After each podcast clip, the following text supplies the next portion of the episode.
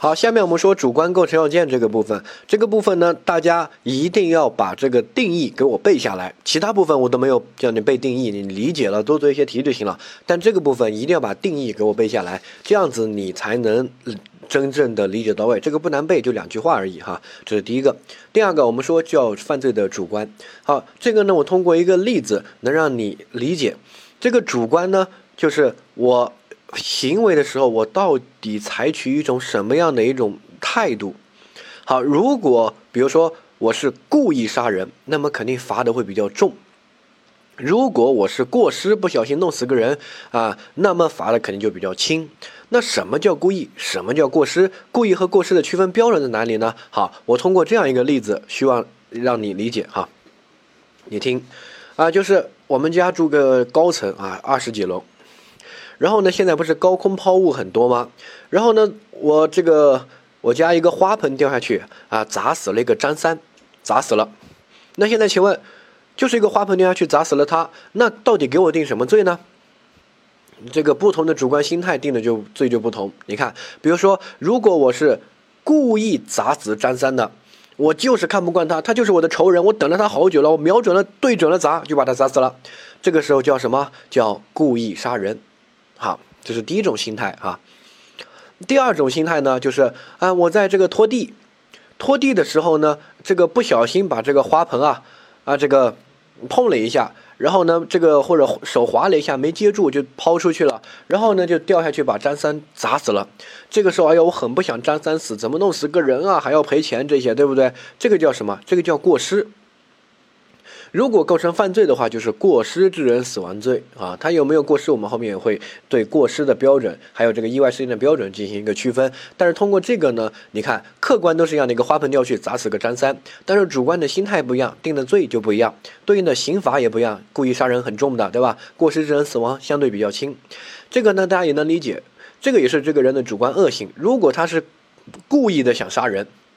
那么我们觉得他社会危害性很大，所以要给他判重一点，定故意杀人罪。如果他只是不小心那个弄死个人，啊，然后呢，我们就给他判的轻一点，过失致人死亡罪就可以评价他了，对不对？没必要给他判那么重，死刑啊、无期啊这些，对吧？好，理解。下一个，那故意和过失呢？我们注意一下，这个故意和过失是在刑法里面的一个一个专业的名词，跟生活用语不一样。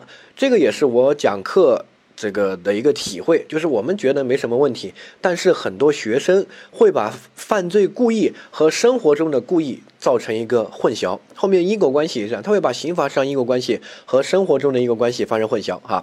所以呢，我在这块处理的很多，如果没有把这个理解到位，你后面做题永远都是这个想的，哎，不对呀，这个明明是故意啊。好，我说刑法上的故意啊，跟生活中的故意啊，它是不一样的。我们刑法上的故意和过失呢，一定要背一下这句话的定义。好，我们看到这个第一个部分法条，法条部分呢，犯罪过失和故意，它的法条的表述是这样的：犯罪过失，你看到他说的是，应当预见自己的行为可能发生某个社会危害的结果，因为疏忽大意而没有预见，或者已经预见但轻信能够避免，但还是发生了，那么是犯罪过失。它第二句第二款。他说，过失犯罪的法律有规定的，才负刑事责任。换句话说，法律没有规定就不负刑事责任。有人说这不是废话吗？不是，你看，主要是要两条两个法条对比着看。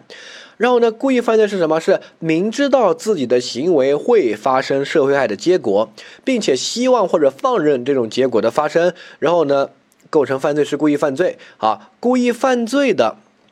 应当负刑事责任。你看他们两个对比很明确，对不对？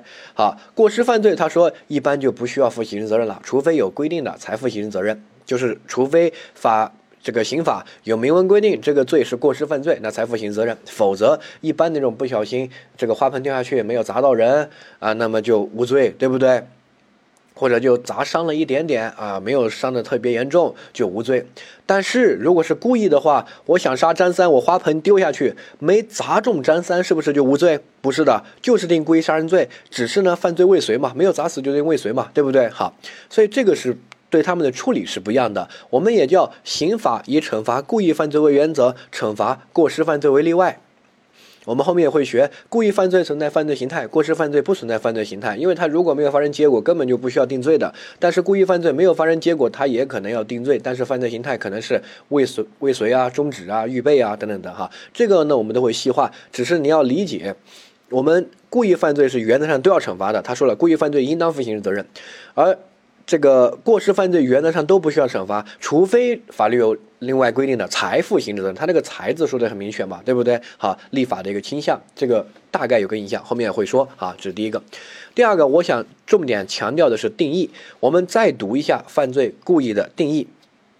明知自己的行为会发生结果，并且希望或放任这个结果的发生，这个才叫犯罪故意。它的定义很明确。生活中的故意是什么？生活中的故意是指你有意识的这样做。但是刑法上的犯罪故意是指什么？是指你对这个结果的心态是希望或者放任，它是对结果，它不是有意识这样做。哈，我举一个例子，你把这个例子听懂就行。比如说。哎，我在这边开车，然后呢，我想着，哎呀，这个要上班要迟到，于是我就闯红灯。我看到红灯亮了，然后呢，我就故意的这个踩下油门，然后我就冲过去，对吧？然后这个不小心撞死个人，然后把人撞死了。请问这个是故意还是过失？很多人说故意的，为什么？他题目说的很明确啊，故意闯红灯，对不对？他是明看明确的看到红灯了，还有意识的去闯。对吧？他肯定是故意啊啊，对吗？错，为什么错？你再读一下故意的定义，结合这个定义来理解这个例子。他说的是明知道自己的行为会发生社会危害的结果，这个结果呢，就是我们之前说那个实害的结果。我们之前说了，在刑法其他部分没有特别强调，这个结果一般都是指那个实害结果。好，并且希望这个结果的发生才是故意，或者放任这个结果的发生。哈。现在的问题是，请问，我故意是什么？我是故意闯红灯。这个红灯是我们这个罪的结果吗？不是，这个罪的结果是什么？是人死亡，人死了这个结果，听到没有？所以呢，我们刑法上的犯罪故意是对结果、犯罪结果的一个态度，而不是行为你是有意识的行为还是无意识的行为。很多人理解故意和过失，他就说，如果你看到那个红灯了。你这个故意踩下油门去闯，这个就是故意。如果你没看到那个红灯啊，这个不小心开过去，那就叫过失。呃，屁，那个是对行为的心态。现在我们讨论是对行为的心态吗？不是，那个是生活用语，是你故意闯红灯还是没看见过失闯的？那个是生活中的故意过失。刑法上的故意过失一定是对结果的态度。所以呢，请问大家，刚才我说那个案件，我闯红灯是故意的，我就是看到红灯我闯了，但是我撞死个人，对于那个死亡的那个结果。请问我是明知道会撞死人吗？不知道吧，对不对？我不想撞死人啊，撞死人我还开过去干嘛？我就跟我跟他无冤无仇的。第二个，我希望撞死人吗？不希望呀，对不对？我撞死人还要赔钱，我只是想闯个红灯去上班，我根本不想撞死人。换句话说，他对那个结果的发生，他这个是什么？呃，是不想它发生的，排斥它发生。所以呢，这个就是一个过失。你再看到过失啊，应当预见自己的行为可能会发生危害结果，但是因为疏忽大意而没有预见，或者已经预见但庆幸能够避免，这个就是你应该预见可能这个闯红灯会撞死人，但是你疏忽大意没有预见，不小心撞死个人，对不对？这个就是过失，听懂没有？好，所以呢，这两句话的定义我要求你背一下，就把背一下这个法条。好，怎么背呢？我们看到概念的这个对比部分。好，过失呢分为两类，故意也分为两类，一类叫疏忽大意的过失，疏忽大意过失就是法条的前面部分的表述，应当预见自己的行为可能会发生结果，但是因为疏忽大意而没有预见，就是太马虎了。我们生活中一般叫马大哈，就是马马虎虎的，哎呀，这个疏忽大意。第二个叫过于自信，过于自信呢就是太自负。他叫过于自信的过失，哈，是已经预见自己的行为可能发生结果，但是轻信能够避免，但是呢，你又没这个能力把它避免，哈，就叫过于自信的过失。典型的这样，你听啊，比如说，哎，我这个想闯红灯上班不迟到，然后我就开过去，突然冒出一个人，然后我来不及刹车就把他撞了。这个叫什么？这个叫疏忽大意。因为你应该认识到自己的行为是闯红灯，可能会发生交通事故，然后你疏忽大意而没有预见，然后因而发生事故，对不对？好，另外一个过于自信的过失，比如说我闯红灯，我看到那个人在那边了。我相信我的车速，我控制的很精确，我一定会从他眼前零点零一公分的那个地方擦擦过去，就像《速度与激情》激情一样的，我可以从那个大货车底下这个并道，对吧？我就对自己的车技很自信，我意识到如果我现在过去可能会撞死他，但是呢。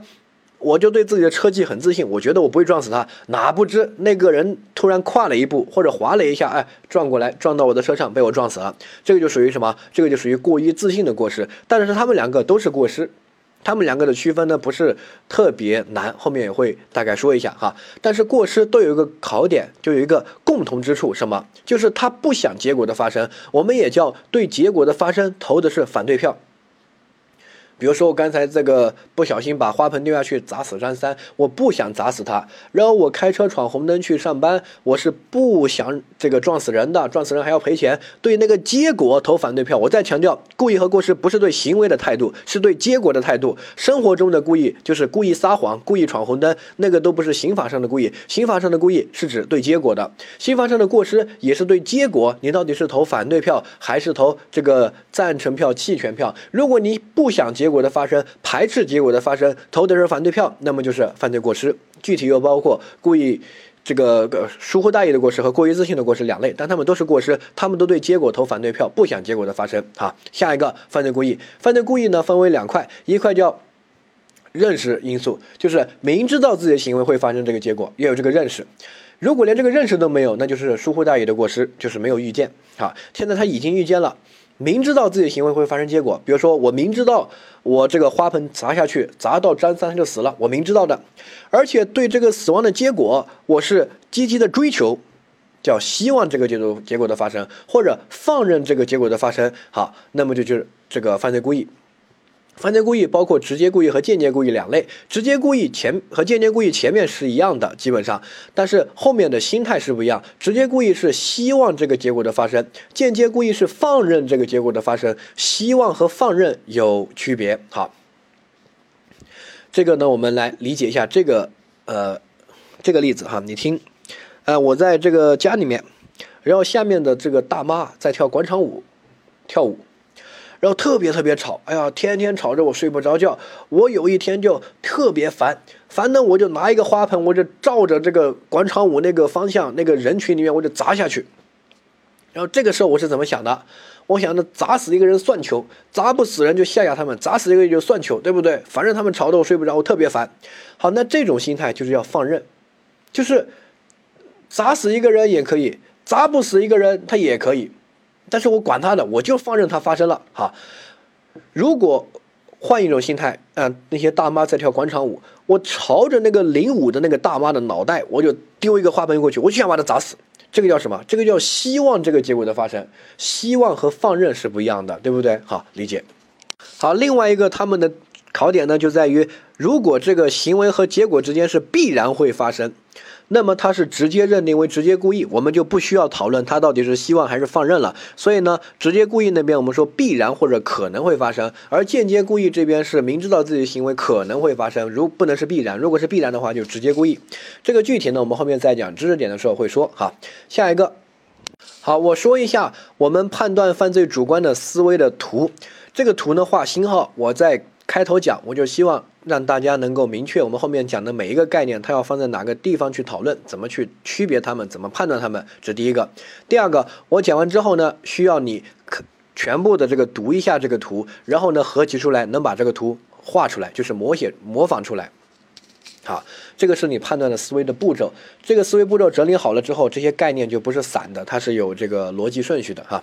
第一个，我们。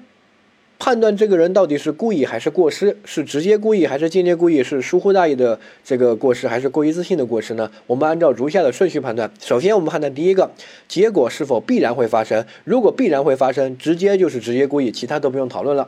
比如说，我有一把枪，我对着你的脑门啪开一枪，我开枪的行为和结果或者这个我的心态啊，都是什么？都是直接故意，因为我开一枪对着你的脑门，必然死呀。谁还开枪打中脑袋还不死吗？对不对？爆头了。所以呢，这个就是必然发生这个结果，就是直接故意，不用讨论我的心态是放任还是什么。好，这个呢有一个真题这样考过一个题，他考的特别贱，他这样说，他说，呃，他有陷阱哈，你听这个例子，他说，哎，我是个汽车修理工，修汽车的，然后呢，我这个隔壁这个有个小孩啊，来我这边玩儿。然后我就跟他恶作剧，他用的词就是恶作剧这三个字。我怎么跟他恶作剧呢？我就把给汽车轮胎打气的那个充气泵啊，塞到这个小孩的屁眼里面、肛门里面，然后呢，我就打开那个机器，这个小孩一秒钟肚子就打爆了，肠子就打爆了。为什么？你这个跟自行车不一样，那个是高压的。你想想，汽车那个轮胎，汽车那么重几吨，那个轮胎都不会扁，相当于它那个压强得对抗几吨的重力，所以它那个压力要对有几吨。这个，嗯，打在人的肚子里面，几一秒钟啪就爆了，直接把一个小孩打爆了。然后呢，当时那个题就让你选，他说这个呃到底是 A 故意犯罪，B 啊这个过失犯罪，C 这个。呃，这个比如说直接故意啊，或者间接故意啊，这样的一个题，就是让你判断他的主观心态。很多人就选的是什么啊？他说：“司机，你看这个人跟那个小孩子无冤无仇，他就想干嘛？开玩笑，恶作剧。题目说的很明确嘛，对不对？所以呢，你想他是这个对结果的发生投的是这个反对票吧？他不想把小孩子打打炸了，对不对？所以呢，他应该是一个过失。”然后是个过失呢，就选过失这个致人重伤，因为小孩子没死，重伤了啊，选了，哎，然后答案一出来就错了，然后有人错还错的莫名其妙，问为什么？好，我告诉你为什么，理由就是出题人在这个部分会有一个陷阱，这个也是考犯罪主观部分常考的一个陷阱，很多人都会中招。好，我就问你一句话，这个充气泵充到屁眼里面一开机器，是不是必然会导致肚子爆炸？这个必然几乎是百分之九十九点九九九，对吧？除非你是哪里漏气的，不然百分之百会把你打爆。我都说了一秒钟就爆，你不信你去试试，买个机器来，或者你去拿个汽车轮胎，你说拿来我试试，你试试那个压强有多大。所以那个就跟我拿着一把枪。对着你的脑门，我说：“哎呀，我不想你死，我就想看看你的脑壳是不是铁脑壳，对吧？我开一枪，我看看这个子弹会不会拐弯儿，我看一下你有没有被这个神灵庇护，你会不会有这个金刚不坏之身？对着你的脑门开一枪，我是恶作剧的，那不是扯吗？这个就是什么？这个是陷阱。如果你的行为必然会导致这个结果，那么我们不用讨论你对结果的一个心态，不用讨论心态，直接认定为是直接故意，听懂没有？好，所以这是第一个陷阱，请大家理解。第二个。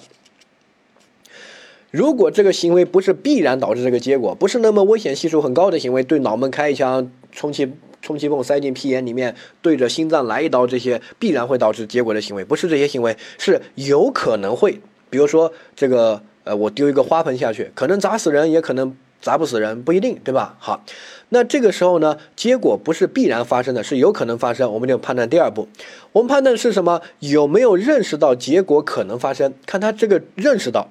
先不用讨论心态，先看他有没有认识到。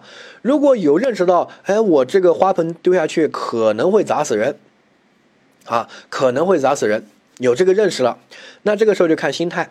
如果你对那个砸死人那个结果是希望它发生，那么直接认定是直接故意。典型的这个表述就是花盆下去可能会砸死人。那么就是有可能，我们就按照这个箭头来，我们就走到这一步，然后就问心态：如果我就是希望砸死人，我就想把张三砸砸死，我就想把跳广场舞那个大妈把他砸死，那个是什么？是希望啊，这个追求结果的发生，我就瞄准了他砸的。那这个时候定什么？定直接故意啊。第二个。如果我是放任结果的发生，我想着张三这个跟我有仇，丢个花盆去吓一吓他，吓不到他砸死他也就算球，对吧？砸不死他也可以吓一吓他。所以呢，啊，就或者是广场舞，就照着广场舞的人群我去丢过去。好，这个就是什么弃权，就是放任结果的发生，结果发生也行，不发生也行，无所谓，我投的是弃权啊。这是第二种，第三种呢就。不想结果的发生，反对结果的发生，排斥结果的发生，轻信自己能够避免，这个叫什么？这个叫过于自信的过失。比如说，很多人这个高空抛物，他丢一个花盆下去不想要了，但是又懒得这个下楼丢垃圾，偷懒，于是往外探一下，哎，看到下面没有人，啊，然后呢就就把花盆丢下去，哪不知这个花盆掉落的过程中，突然冒出一个人就砸中了，就砸死了。这个就是什么？这个就属于过失。第一个，他这个认识到了。